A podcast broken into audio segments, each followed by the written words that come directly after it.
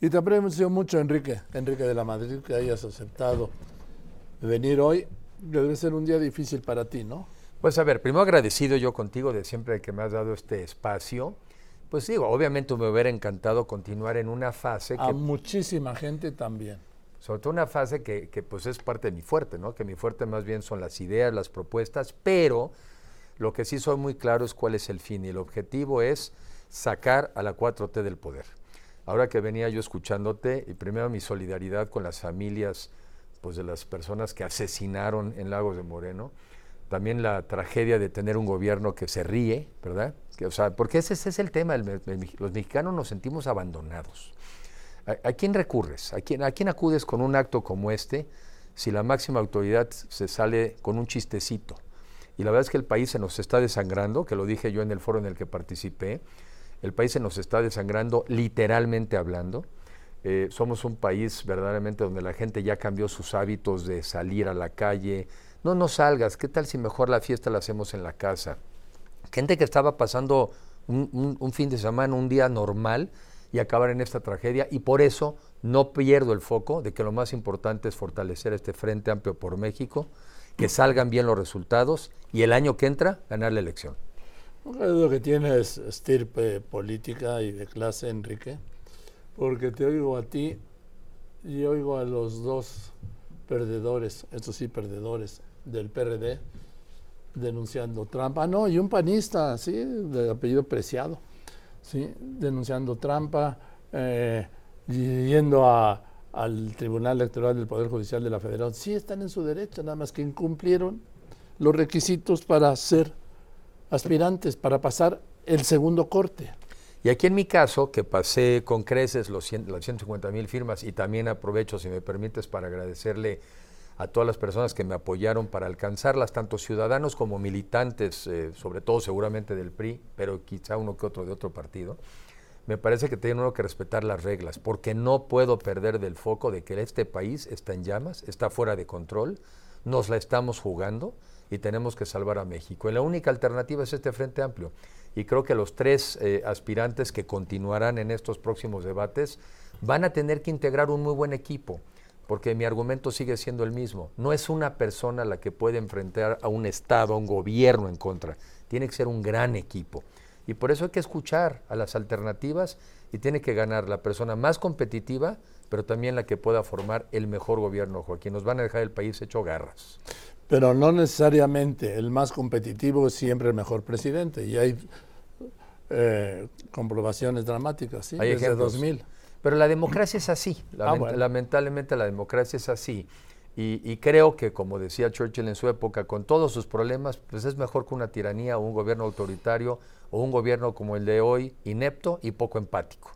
Entonces, creo que la democracia también nos arroja buenos resultados, se pueden formar buenos gabinetes, se pueden formar buenas cámaras, la democracia sigue siendo mejor alternativa que el gobierno autoritario y de ineptos que tenemos hoy en día en el país. Enrique, ¿qué vas a hacer?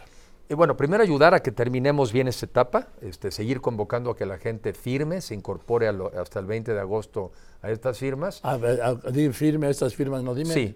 ¿Qué tienen que hacer y dónde? Tienen cómo? que recordar que en los que estamos en la oposición está el Frente Amplio por México, es una plataforma y tenemos hasta el 20 de agosto para que pueda uno registrar la firma, porque solamente quien esté registrado podrá votar el día 3 de septiembre.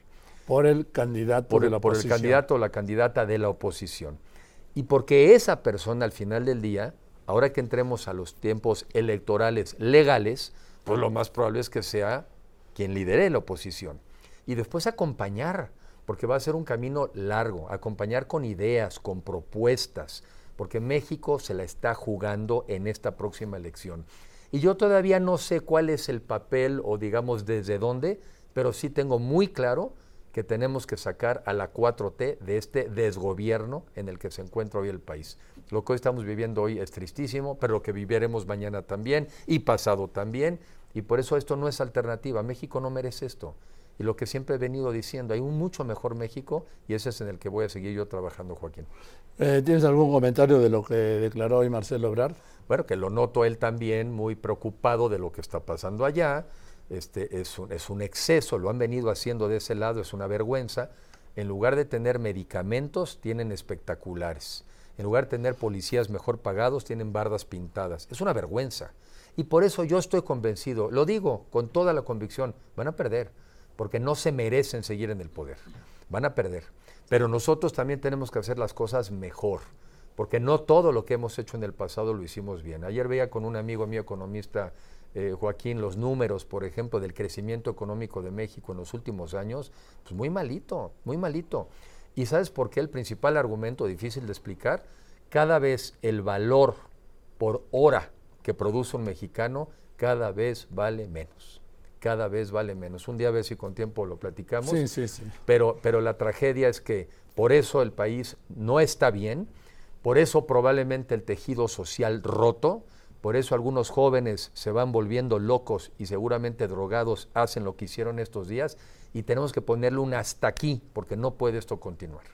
¿Tienes algún comentario concreto sobre la reacción del presidente hoy cuando le preguntan sobre los jóvenes sí, de Jalisco? Es una persona que no tiene empatía, que ya perdió todo tipo de sensibilidad. Y qué grave es que el principal dirigente de nuestro país ya no sienta. Hace mucho que no siente, porque no siente nada cuando un niño con cáncer se muere cuando podías haber tenido una medicina. No siente nada con los 163 mil homicidios y que ahorita termine con una mala broma por cierto, muy mala, ¿eh? muy mal chiste. Y cuando las familias están hoy sufriendo, eso quiere decir que el gobierno hoy ya no siente, ya perdió la sensibilidad, si algún día la tuvo. ¿Tienes la edad? ¿Nos veremos en el 30 o qué? bueno, espero que nos veamos antes. No, sí, sí, sí, sí. Me refiero en tu proyecto. Pues mira, la vida no sé, yo, yo eh, van muchas y por eso soy una persona serena. Van muchas veces que me propongo algo en la vida, no me sale lo que quiero y de repente me sale algo mejor.